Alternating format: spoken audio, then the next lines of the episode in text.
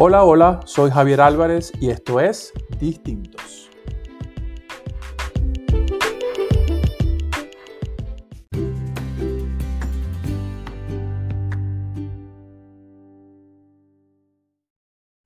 Bueno, hoy es un día bien especial, bien, bien especial, porque eh, en, mi lista de invitados para, para, para esta idea del podcast Distintos, se me ocurrió la grandiosa idea de invitar a uno de mis grandes amigos, eh, una persona con la que he compartido probablemente los últimos 25 años de mi vida eh, y, para mí es un honor porque hoy vamos a hablar seriamente de un tema que, que yo creo que él es una autoridad y tiene toda la, experiencia, eh, la energía y, y, la actitud para hablar de un tema como el que queremos desarrollar hoy. Eh, Jorge Cárdenas, Jorge Enrique Cárdenas es mi, mi, invitado del día de hoy. Eh, eh, gustosamente y rápidamente aceptó esta invitación eh, en estos primeros días del 2023. Y, y bueno, estoy muy complacido de, de tenerlo aquí. ya yo le estuve explicando que, que yo no soy ningún entrevistador y que esto es básicamente un, un, un ejercicio de, de comunicación que, que tuve la intención de hacer y, y, donde quiero comenzar eh, invitando a, mi, a mis grandes afectos, a, mi, a mis amigos, a mis hermanos y, y, hablar de temas que, que nos interesen. Quiero hacer una pequeña introducción. Jorge es, eh, ya les dije, un amigo hace muchísimos años. Eh, fuimos a la, a, al colegio juntos, no, nos graduamos de, eh, en, en, un año que ya no queremos recordar. y, y, bueno, Jorge es ingeniero de profesión, también coincidimos en parte de, de, de la vida universitaria. Y, y luego, pues, el, el, el, destino lo fue llevando por otros caminos, ejerciendo su profesión, eh, obviamente eh, eh, creciendo como persona y, y familiarmente. Y, y, el punto que queremos destacar hoy es que se ha convertido eh, en un empresario, en un gran emprendedor, eh, ya con muchos años desarrollando su, sus ideas empresariales, y lo ha hecho en un entorno bien complejo. Eh, Jorge hoy vive en Venezuela, reside en Maracaibo, Venezuela. Y, bueno, no es un secreto para nadie todos los retos que, eso impone. Así que no me pareció una mejor idea que invitarlo y, y, que nos contara un poquito sobre de qué se trata esto de ser empresario, además exitoso, en un ambiente donde de repente las cosas no están dadas eh, al 100%. Así que, Jorgito, Bienvenido, viejo, y gracias por, por acompañarme aquí un rato. Este, dale, preséntate, viejo. Bueno, hermano, no, gracias, gracias. El placer es mío. Eh, sí, como ya dijiste, bueno, ingeniero de formación y, y muchos años dedicado a la industria petrolera y el destino luego me llevó a, a retomar eh, otra visión de negocio y creo que partiendo del tema de hoy, que es el tema de de ser empresario, ser exitoso en un ambiente eh, complejo, no, no hostil. Eh, creo que lo primero era la decisión de hacerlo.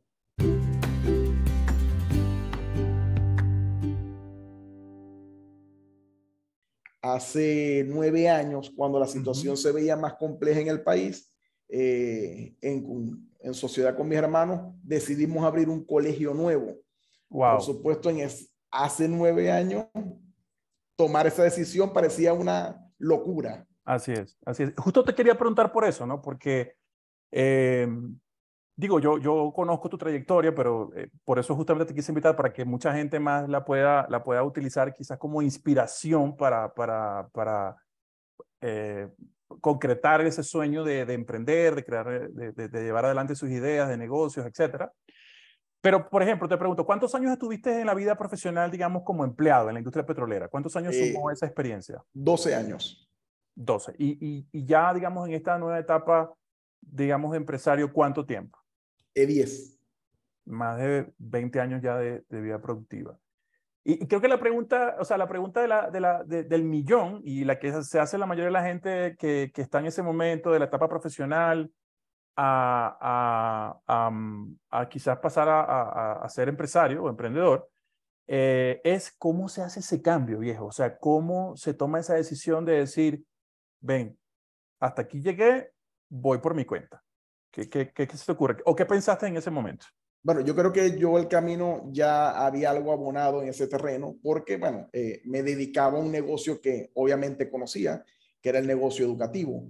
Entonces ya eh, tomar esa decisión, eh, más que la complejidad de saltar de, ser un empleado del sector petrolero, que por supuesto me gustaba lo que hacía, me permitió viajar, conocer muchos países, a dar un giro de 180 grados a dedicarme a gerenciar, a gerenciar desde otro punto de vista, con la experiencia que traía, por supuesto, de trabajar en organizaciones petroleras, eh, en grandes organizaciones, tratar de llevar esa experiencia al sector educativo. Creo que eso fue uno de los primeros retos, creo que más fue tomar la decisión de decir, bueno, ya no voy a hacer más esto, ya voy a pasar de hacer un mantenimiento a un supertanque petrolero o una construcción petrolera de envergadura a dedicar eh, ahora mi tiempo a eh, ofrecer un desarrollo educativo de calidad.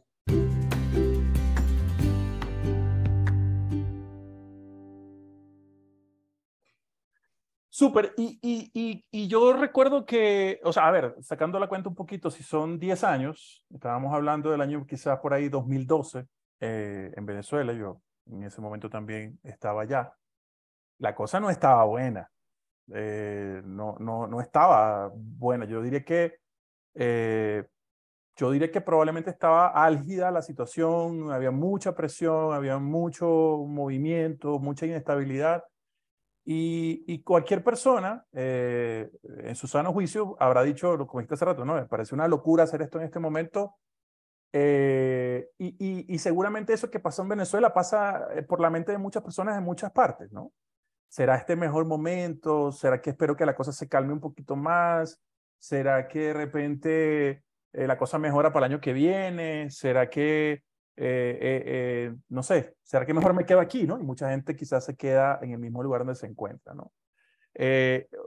o sea, ¿qué, ¿qué piensa de eso? O sea, ¿cómo, cómo se enfrenta esa situación o, ese, o, ese, o esa, digamos, esa burbuja a veces de negatividad o, o de adversidad que todo el mundo ve y, y solamente unos pocos digamos, trascienden a, romper ese, e, e, ese, ese velo, ¿no?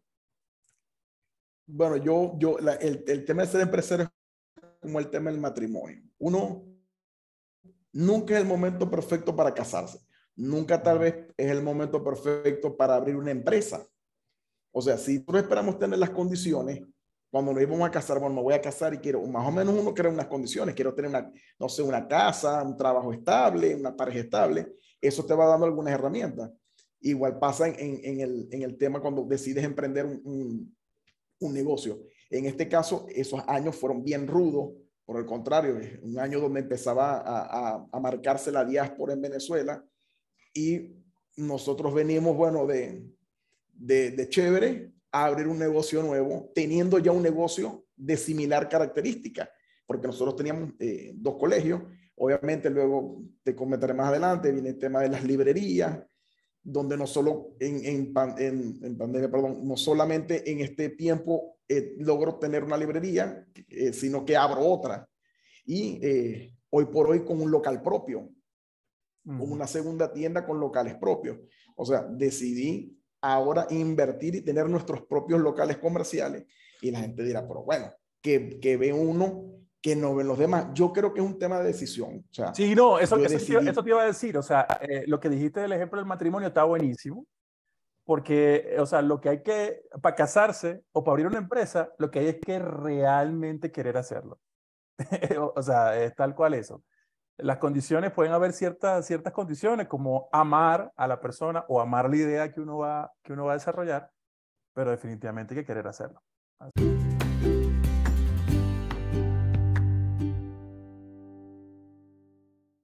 Países siempre van a haber adversidades y en todos los países hay un refrán trillado que hay gente que llora y gente que hace pañuelo. Nosotros decidimos hacer pañuelo.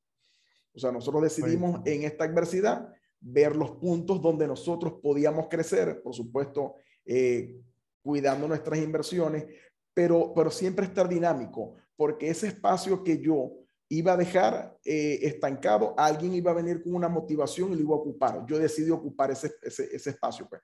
Eh, y el hecho, y lo he conversado con muchas personas, el hecho que mm, de pronto uno de nuestros negocios crezca más no quiere decir que probablemente es que las condiciones del país están mejor, pues, pues pudiera, una de las, de las hipótesis pudiera ser porque o no hay más librería o no hay más colegio, entonces quedo yo solo que soy el, el emprendedor, el visionario, o, o, más bien yo el, ilusión, el ilusionado, diría yo, el que sigue queriendo estar en este país. Es que esas mismas condiciones, eh, eh, bueno, te iba a decir dos cosas, pero es que esas mismas condiciones generan otras oportunidades porque definitivamente la competencia, o sea, eh, eh, eh, el campo de batalla se hace solamente, está, cuando las condiciones están así tan rudas, está hecho para los valientes. Entonces la competencia probablemente sea menor o de repente haya menos personas iniciando una, una teniendo una iniciativa como esa. Y, y, claramente eso te da una ventaja competitiva. Entonces creo que eso fue capitalizado muy bien por, por, por ti y por tus empresas.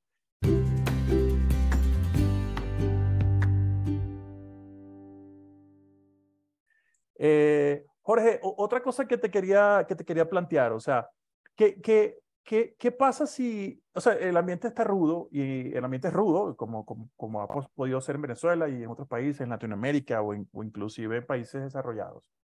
Pero, ¿qué, en tu caso salió bien el experimento, o sea, la iniciativa, todo el trabajo que se puso, se tomaron algunos riesgos y felizmente sigue, sigue creciendo tu negocio, se, se, consolidó. Pero ¿qué pasa si se fracasa? Digo, ¿qué pasa si, si la cosa no funciona, no? Em, te, lo digo porque yo lo viví eh, en algún momento eh, en Venezuela eh, y, yo también me dediqué a emprender y yo fui del otro equipo que de repente en algún momento se sintió abrumado por, por, por lo que estaba pasando y, a ver, desistí de la idea de, de, de emprender, lo que yo tenía en aquel momento. Y eso, eso pega duro, eso pega duro no solamente en el bolsillo, sino en, la, en, tu, en, tu, en tu moral. Eh, ¿qué, qué, qué, qué, piensas de eso? O sea, ¿qué, ¿qué pasa con todas esas personas que a lo mejor te pueden escuchar y decir, bueno, pero este es un tipo con suerte? ¿Sí? Porque yo hice eso y a mí no me salió tan bien la jugada. ¿Qué, qué, qué, qué se te ocurre? ¿Qué pudieras decir? ¿Qué, ¿Qué piensas sobre esa otra parte de, esos empresarios, de esos emprendedores que, digamos, no le fue tan bien? Yo creo que, y puedo asegurar tal vez que es un tema de constancia, disciplina, momentos rudos siempre vamos a tener. O sea, no solamente nos pueden pasar nosotros en Venezuela, tal vez la crisis de Estados Unidos de, de inmobiliaria, cuántas personas grandes, empresarios lograron eh, todo a tener nada y particularmente en mi caso, yo creo que es que yo tengo el objetivo claro. Siempre uso una, le, le comento a mis amigos que yo no pierdo el tiempo pensando qué voy a hacer en otro lado. Y eso creo que es lo que me ha mantenido enfocado. Porque ¿qué ha pasado? Hay, hay muchos amigos, mucha gente cercana que no termina de emprender porque tiene la mente afuera. Entonces no hace nada en Venezuela porque se quiere ir, pero no se termina de ir. O cuando está afuera tampoco emprende porque, bueno, quiere estar aquí otra vez. Pues entonces yo creo que las decisiones tienen que ser claras y la decisión particularmente de mi decisión, la de mi grupo familiar, fue quedarnos.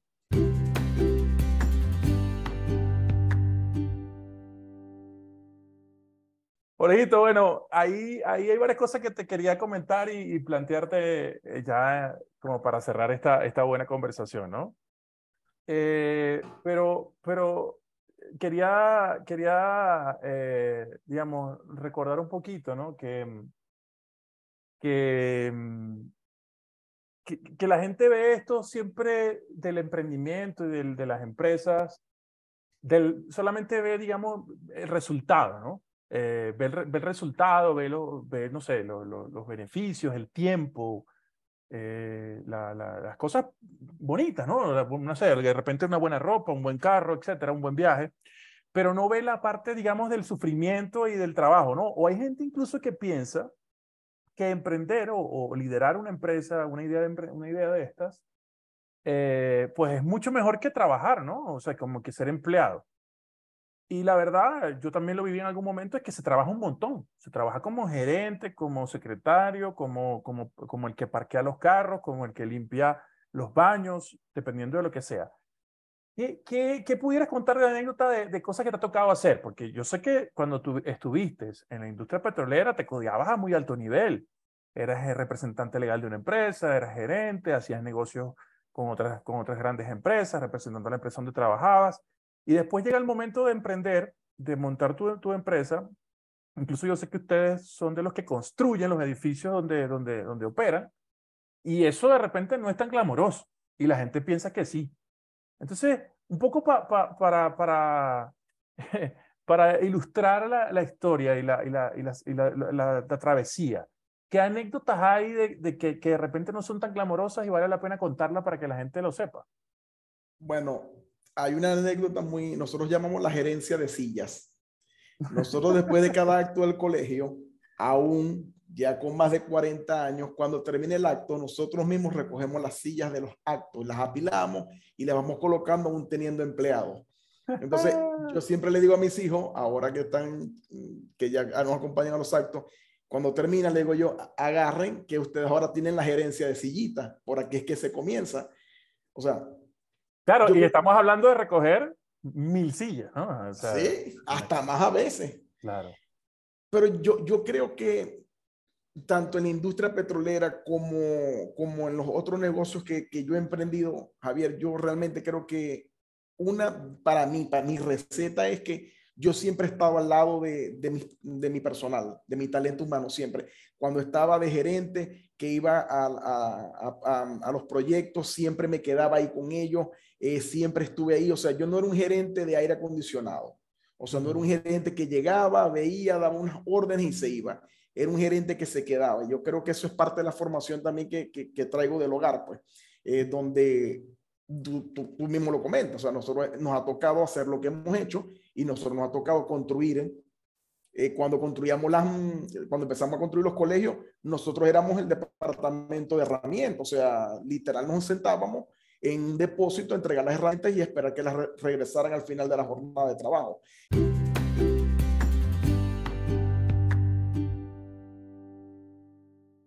Oye, pero y la, e, ese tema, ¿no? Jorge es padre de, de tres hermosos hijos. Eh, siempre lo, lo, tildamos como un hombre valiente porque, porque siendo muy joven decidió y Dios le dio la bendición de tener tres, tres, tres hijos. Tres seguidos. Sí, y además seguidos. Sí, señor. Eh, pero bueno, ¿qué, qué, en todo este proceso, bueno, ya que ya labraste durante todos estos años, casi más de 20 años, eh, ahora que, ¿cómo, ¿cómo lo ves hacia el futuro? O sea, ¿cómo ves este tema de, de, de trascender, de dar a, algún tipo de ejemplo a, a tus hijos o, la, o, o, al resto de tu familia que son bastante numerosos o a tu, o a tu entorno? ¿Qué, qué, qué es lo que, digamos, un poquito más fuera de, de ti estás como mirando, ¿no? O sea, eh, hay personas que de repente tienen una necesidad de, de, de hacer algunos aportes sociales o, o, o, a su entorno familiar o, social. ¿Qué, qué, qué te mueve en ese particular? Eh, o, también, obviamente, o sea, esto es una empresa, pero además es una empresa que forma gente. Entonces, no, no es cualquier cosa, ¿no? Eh, hay, hay, debe haber algo detrás de todo eso. Yo, yo creo que lo más importante después de tantos años, número uno es el, el gran reto es, es transmitirle eh, el amor, el cariño, la vocación eh, que uno siente por las empresas que uno ha, construido a su personal. Y, al entorno, por supuesto, familiar. Pues. O sea, yo creo que si, ese amor no se pasa de mano, eh, son empresas que, no, que están destinadas a desaparecer en el tiempo. Pues y el gran problema de las empresas familiares hoy por hoy, pues porque entonces lidiamos con temas de diáspora, que las nuevas generaciones se van, eh, van quedando los adultos, van quedando los jóvenes contemporáneos como nosotros. Entonces, eh, es un tema mantener, mantenerse el tiempo. Yo, yo jóvenes, creo que jóvenes contemporáneos, otra frase para enmarcar, viejito.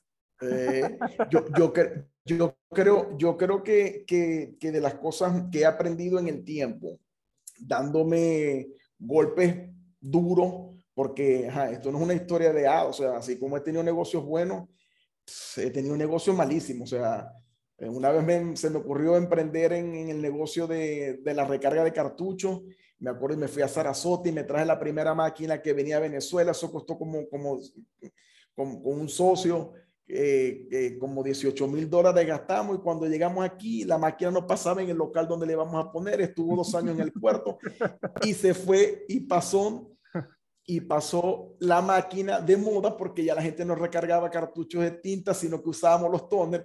Y casualmente el año pasado la, la tuve por más de ocho años mirándola ahí en, en, una de las tiendas, la tenía ahí y la miraba como para recordarme que no debo invertir, ahí donde viene la lección, no debo invertir en negocios que no conozco.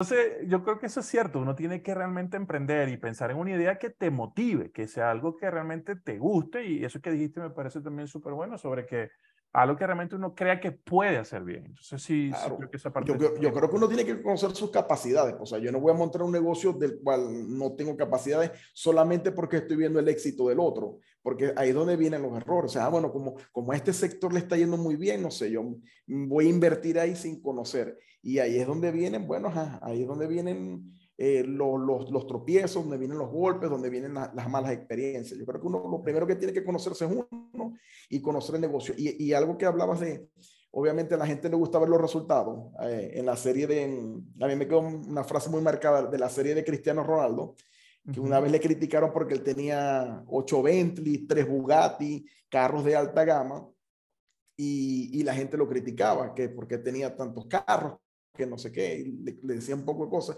Y él decía es que a la gente lo que le gusta es ver los resultados, no les gusta valorar el proceso. Nadie se acuerda cuando yo me fui a los 12 años de mi casa a vivir con un extraño que mi mamá confió en él para que él me formara como futbolista.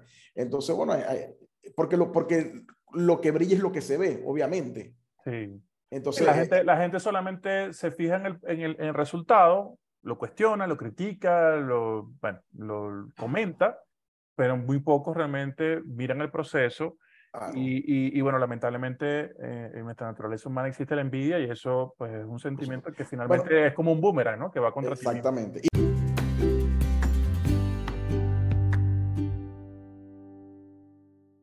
En el, en el pueblo donde nosotros somos hay una canción de, de digamos, hay una gaita para, para, los que no saben, la gaita es un género musical de la, de, la región donde nosotros, de donde nosotros somos en Venezuela. Y hay una gaita que se llama mm, En casa se larga el forro. ¿sí? Así, se, así se, se llama esa gaita, creo que se llama así. Y, y es una gaita que habla de una casa de, en donde se hace de todo, donde se venden tetas, mondongos, donde se venden periódicos, terminales. ganadores y dupletas. Ah, perdonen. También se pone ampolleta. También se pone ampolleta y la, y la costura, y la costura no falta. O sea, se agarra ruedo. Pues. Muy buena gaita. Son términos muy coloquiales de nuestra ciudad, pero para traducirlo un poco al, al español un poquito más general, tiene que ver con una casa de familia donde se hace de todo, donde hay todas las capacidades para emprender en diferentes, en diferentes cosas de, de, de, las necesidades que pueda tener la gente del barrio. ¿Qué tanto se parece eso a, a tu, a tu vida? eh, bueno, más o menos. O sea, trato hecho, de emprender. Se ha, se ha hecho un poco de todo. Se ha hecho un poco de todo, ciertamente. Eh, se ha hecho un poco de todo, pero de todo en lo que conocemos y donde podemos saber que podemos hacer algo bueno, no donde no. O sea, recientemente uno de, de, de los proyectos de, del año pasado y el antepasado fue lograr abrir una academia musical, eh, lograr abrir un centro psicológico, eh, bueno, con una sede de envergadura, con una sede eh, de referencia, con un equipo multidisciplinario eh, de referencia, porque hace años yo usé una frase que decía, bueno, cuando, se, cuando empezó la diáspora, decía, no, no quiero tener que escoger a los menos malos. O sea, cuando empezó a irse la primera ola de, de profesionales en Venezuela, eh, eh, uno de los temores era no, no quedarnos con la gente que por supuesto tenía baja formación o vocación en lo que hacía. Entonces, bueno, nos hemos dedicado a, a, durante todos estos años a formar al personal que tenemos, seguirlo formando, seguirlo capacitando, seguirlo orientando, porque si, sigue quedando gente buena en Venezuela, sigue...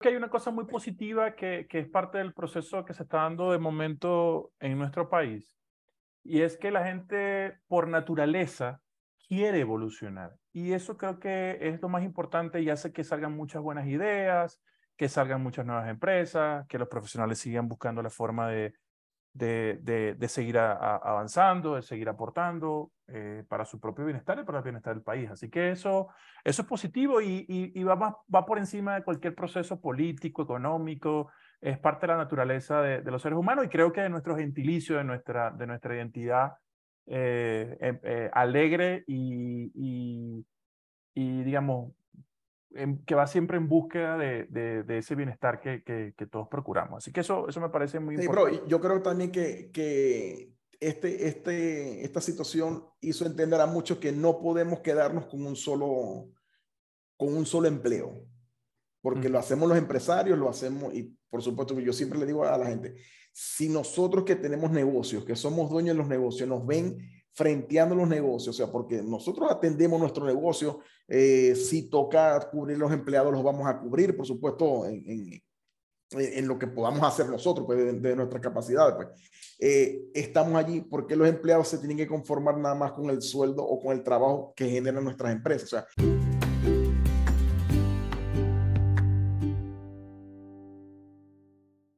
Sí, se llama versatilidad. Yo creo que finalmente ese tipo de, eh, eh, de este tipo de situaciones complejas en todos los países. Yo tengo la suerte de, bueno, de hoy haber migrado por segunda vez y, vivir en Colombia de momento. Y veo también como los procesos sociales y complejos que ha vivido Colombia han hecho que la gente sea muy trabajadora. O sea, el colombiano promedio, el buen, el buen ciudadano, que son la mayoría claramente, son gente muy trabajadora que está dispuesta a hacer de todo. Y creo que eso también se, lo hemos aprendido en Venezuela y creo que eh, eh, entre todas las cosas que sucedieron, eso es algo positivo que salió, ¿no? Que la gente tenga esa capacidad de reinventarse, de, de echar hacia adelante, de buscar el cómo, el cómo sí hacerlo. Y muchas veces pasa que en otras economías, en otras situaciones más estables, la gente sí hace lo que dijiste hace ratito, o sea, llega del trabajo, se cuesta a dormir y va al otro día, y va al otro día, va al otro día y ya, y se queda ahí en esa, en esa misma rueda. Así que con, el mismo resultado. te invitan a moverse. Así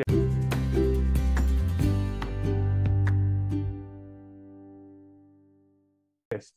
Con el mismo resultado. Hermano, bueno, eh, no te pudiera decir que cuán agradecido estoy por, por, por haberme dedicado esto, este espacio creo que tus intervenciones y, tus comentarios son más que acertados y hablan de, tu trayectoria, de tu experiencia, de tu esencia como profesional y como empresario y creo que va a ser de gran utilidad para mucha gente que pueda escuchar esto eh, y, servirle como inspiración.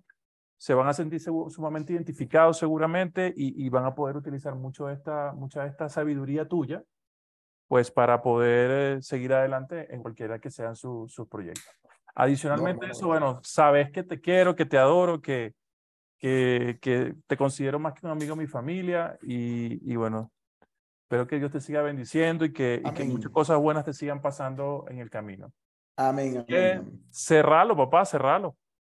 Bueno, listo. Eh, a toda la gente que escuche este podcast de Javier Álvarez, que es mi hermano también de la vida, bueno, eh, cuántas experiencias, cuántas tertulias, uy, infinitas. Eh, mi, mi, mi, mensaje es, amen lo que, lo que les guste hacer, ámenlo, háganlo con, con vocación, con disciplina. Creo que la, la clave es la disciplina, eh, amar lo que hacemos y que por más adverso que parezca a veces el sistema, rudo que, que parezca el sistema, creo que si uno tiene el norte claro, por supuesto, eh, va a ir, es inevitable pues que uno consiga el objetivo que uno está buscando.